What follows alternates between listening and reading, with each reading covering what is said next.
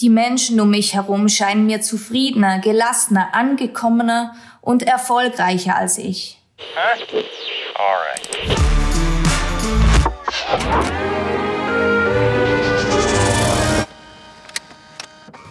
Kennst du das? Du sitzt an einem Freitagabend in Schlabberhose und mit zerzaustem Dutt zu Hause auf dem Sofa und klickst dich durch die Stories von Künstlerfreunden.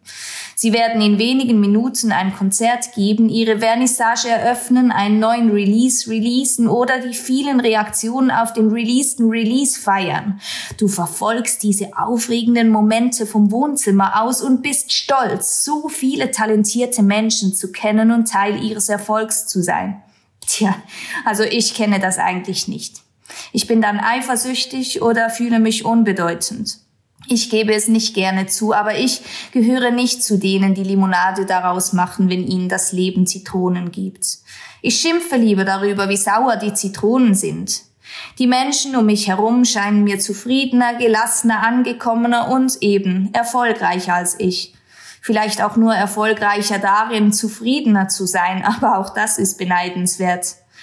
Eifersucht hat bei mir wenig mit den Menschen zu tun, die sie auslösen, sondern vielmehr mit meinen Träumen und Erwartungen an mich selbst. Wenn der Freitagabend Blues anklopft, gibt es verschiedene Möglichkeiten, den Schmerz zu releasen. Hier ein paar Varianten. Erstens, ich genieße den Wein, den ich gerade trinke, schaue mal kurz bei meinen schlafenden Kindern rein und sage mir, dass ich alles richtig gemacht habe. Zweitens, ich kippe den Wein hinunter, setze mich heulend ans Klavier und gebe mir selbst ein Privatkonzert. Drittens, ich kippe den Wein hinunter und heule einfach. Alle drei Strategien sind mir vertraut. Diesen Text zu schreiben war eine vierte. Das Leben ist hart. Zu allen. Es ist kein Bastelbogen und es gibt kein Rezept, mit dem sich Träume verwirklichen lassen. Einige gehen in Erfüllung, andere nicht. Unsere Träume halten uns am Leben oder lassen uns innerlich sterben. Es liegt ganz bei uns. Eine Freundin hat einmal zu mir gesagt, stell dir vor, es gäbe nichts mehr, wovon wir träumen könnten. Was hätte das Leben noch für einen Sinn? Seit ich versuche, das so zu betrachten, gelingt es mir öfter, diesen tiefen Sehnsuchtsschmerz nicht als zerstörerisch, sondern lebenserhalten wahrzunehmen. Er treibt mich zwar manchmal ins Loch, aber er treibt mich auch in die Verarbeitung, in die Kreativität, in die Arme von Freunden und in die Arme von Gott.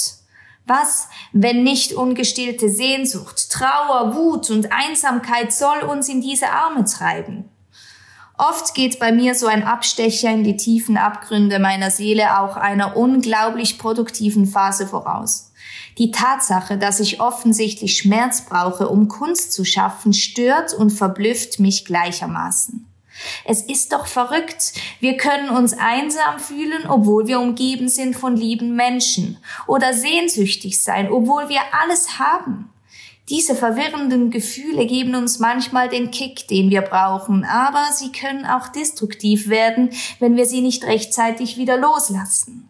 Dankbarkeit und Jammern liegen manchmal so nahe beieinander, dass es uns schon mal trümmelig werden kann. Ich mag die Melancholie. Sie ist eine Art erwähltes, kunstvolles Leiden, eine Flamme, die dir Feuer unter dem Hintern macht, ohne dich zu verbrennen. Und genauso mag ich den Humor. Dem Himmel sei Dank für diesen wunderbaren Freund. Er knallt mir immer wieder schmunzelnd das Mi, Mi, Mi ins Gesicht, das ich so verdient habe. Meine Devise, solange ich noch über mich selbst lachen kann, geht es mir gut. Wir sollten zusehen, dass wir immer genug zu lachen haben. Unser Fokus liegt von Natur aus eher auf dem, was fehlt, also auf dem Nichtlustigen. Das müssen wir unbedingt ausgleichen, um gesund zu bleiben. Ich wünsche mir mehr süße Sehnsucht anstelle von Unzufriedenheit, mehr Lebensfreude, die Fähigkeit, mich selbst nicht so wichtig und auch nicht so ernst zu nehmen. Ich will mich von Herzen über den Erfolg der anderen freuen und meinen eigenen nicht an seiner öffentlichen Sichtbarkeit messen.